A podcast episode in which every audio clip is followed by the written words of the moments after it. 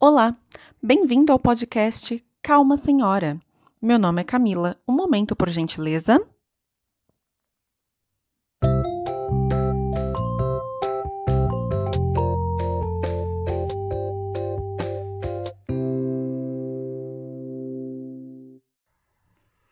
Ai, metas.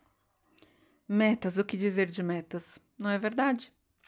Sempre que você está numa equipe de vendas e você acha que, nossa, esse mês eu cheguei perto, mas no próximo mês eu bato a meta. Não vai, querido. Não vai, porque sempre que você chega um pouquinho perto, eles aumentam o sarrafo. Eles aumentam a altura do sarrafo, uns centímetros ou pelo menos uns metros, né? E sempre foi assim. Sempre que eu trabalhei numa equipe de venda, gente, olha, são 10 anos trabalhando com atendimento ao cliente se eu bati meta em um desses 10 anos, foi muito, tá? Assim, 12 meses seguidos, foi muito. Porque eu tenho um problema, tá? Eu tenho um problema com vendas que é o seguinte: quando o cliente fala, olha o carro passando, aê, vai ser assim mesmo. Quando o cliente fala, não quero a primeira vez, eu tenho um problema muito grande em insistir com as pessoas. Por quê? Porque eu sou o tipo de cliente que não gosto de insistência para cima de mim. Você quer me ver irritada? É eu chegar numa loja de shopping e alguém vir me perguntar: posso te ajudar? Gente, não. Se eu precisar de ajuda, eu procuro sua ajuda. Não precisa me oferecer. Eu sou desse tipo de pessoa. Então, como eu não gosto de ser incomodada, eu também não gosto de incomodar os outros. E isso é péssimo, é péssimo, porque eu nunca bato meta. e aí, como quando você nunca bate meta, vem o quê? A cobrança, né? Por quê? Gente, trabalhar com venda é o ó é cobrança atrás de cobrança. É uma coisa de, ai, porque tem que bater a meta. Ah, porque a gente está em não sei quantos por cento da meta. Ah, porque não sei o que da meta. Tudo é meta, né? E aí, muitas das vezes, quem já trabalhou em central de telemarketing ativo de vendas vai entender o que eu estou falando. Muitas das vezes, você tem uma meta gigantesca, aí você bate aquela meta gigantesca sei lá, você vendeu 50 mil num mês e a sua comissão foi quanto, querido? 100 reais. Ah, 100 reais. Pois é, não é? Ou então, quando a empresa não tá, não paga comissão, porque vocês sabem que tem empresa que não paga comissão, né, gente? Pelo amor de Deus. Quando a empresa não paga comissão, ela vem com umas premiaçõezinhas. Nossa, você foi o melhor vendedor do mês. Sua, seu prêmio toma aqui, um squeeze. Ah, que maravilhoso. Um squeeze. Peraí que meu cachorro tá latindo. Só um momento. Ou então eles vêm com aquela história de você ganhou um mousepad, né? Ou eh, já, já trabalhei também em central que dava uns voucherzinhos. O voucherzinho era bom, pelo menos, porque era tipo um ticket, sabe? Você conseguia usar no, nos restaurantes, ou então você conseguia usar naquelas maquininhas, sabe as maquininhas que que tem aquela um monte de coisa para vender, você coloca o dinheiro e a coisinha cai para comer?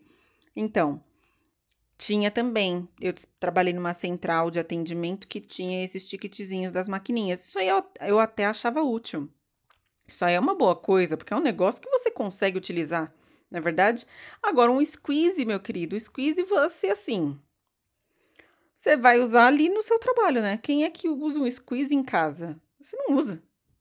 Só se você, sei lá, você anda de bicicleta, aí você vai levar um squeeze, mas você vai levar o squeeze com o logo da empresa que você trabalha? Ah, muito difícil. Duvido que você vai fazer isso. Duvido.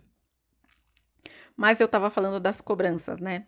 E tem as cobranças também, porque assim, qual a função do supervisor numa central de telemarketing de vendas? Auxiliar os funcionários? Gerir a equipe? Não! O trabalho dele, meus queridos, é cobrar. Porque ele está sendo cobrado pelo gestor, né? E aí ele só repassa a cobrança para a equipe, entendeu? E aí o que, que você faz? Aí de depende. Ou você internaliza a cobrança e aí você vai ficar doente, porque é isso que acontece.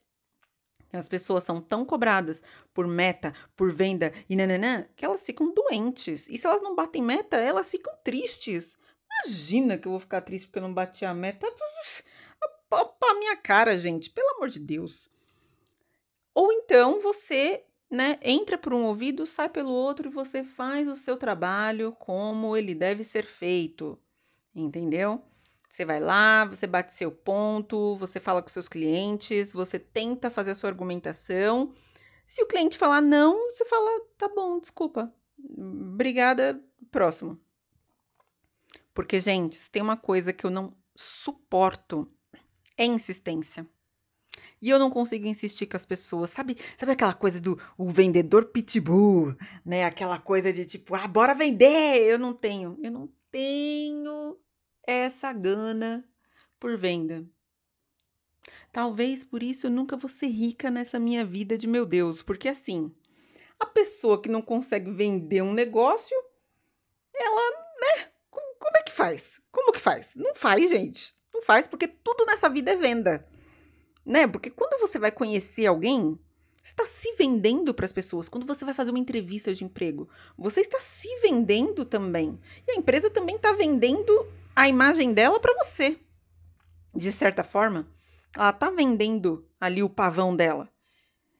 Então, tudo na vida é negociação, é venda, é uma, uma troca ali de, né, de necessidades. E eu te ajudo, você me ajuda, uma mão lava a outra. É isso. Mas olha, trabalhar com venda em central de telemarketing, gente, é complicado, viu? E, e é uma coisa que, assim, às vezes nem depende de você a venda. Eu já trabalhei em alguns lugares em que a venda não dependia de mim. A venda dependia se a pessoa estava precisando do negócio naquele momento ou não. E se a pessoa não está precisando, como é que eu vou fazer ela comprar uma coisa que ela não está precisando naquele momento? Entendeu? Não tem como. Não tem como. Tipo assim, você precisa bater a meta, sei lá, de vender galão de água. E aí a pessoa vira para você e fala assim: "Não, mas eu, eu meu galão de água ainda tá cheio, não preciso ainda". O que, que você vai? Como que você argumenta com essa pessoa? Eu não sei. Você vai falar: "Não, mas você pode estocar água". Estoca água. Não pode estocar água. Galão de água de plástico. Pode deixar a água parada no plástico por muito tempo. Eu tô viajando aqui. Mas enfim, quem se identifica com metas, metas absurdas, metas exorbitantes, metas que você sabe que você não vai bater? Você sabe. Você olha para ela no começo do mês, você olha para aquela meta lá no quadro, porque toda central de telemarketing tem um quadro, tá? Tem um quadro com as metas e às vezes tem até o nome das pessoas que já estão perto ou longe de bater a meta. Eu acho isso ó tá? Porque isso é, é constrangedor. Mas, enfim, tem sempre lá o quadro, você olha para aquela meta e você fala: nunca será. nunca será. Nunca. Jamais. Jamais.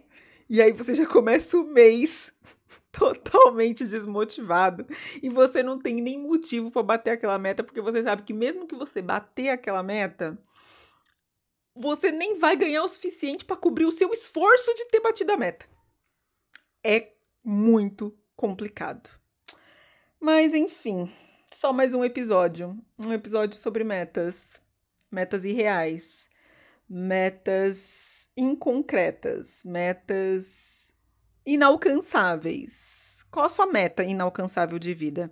Eu tenho uma meta inalcançável de vida. Eu queria muito ser assim, tipo, rica, muito rica, bilionária, tipo, rica nível nível Bill Gates, rica, rica, rica, entendeu? Essa é uma meta inalcançável minha. Mas a gente sempre sabe que, né, como as empresas fazem, você tem que colocar o sarrafo da meta alto, gente. Você tem que colocar o sarrafo da meta alto. Por quê? Porque se você chegar em 60% da meta, você já está bem. Ou vocês acham que as empresas elas realmente precisam bater tudo aquilo de meta que eles colocam para você bater? É claro que não, né? É claro que eles têm ali uma nota de corte, que se eles atingirem, sei lá, 70, 80% daquele valor ali que eles colocaram para você bater, já tá bom para eles, eles já garantiram o lucro deles, entendeu? O, aquela meta gigantesca ali é só para você se matar de trabalhar mesmo, só para você ficar desesperado querendo ganhar sua comissão que nunca virá. É só isso. Enfim, nossa, fui muito comunista agora, né? Muito social-democrata. Ai, meu Deus. Ah, o que será de mim? Nunca serei liberal, talvez. Falei mal do capitalismo agora, mas mas gosto dele de vez em quando, às vezes nunca, mas sei lá, enfim. Muito obrigada por vocês ouvirem mais esse episódio de mim, de mim, de eu e myself falando abobrinhas sobre essa nossa vida de atendimento ao cliente. Até o próximo episódio. Tchau! Senhora, só um momento, estarei transferindo a senhora para o próximo episódio. Tenha uma boa tarde.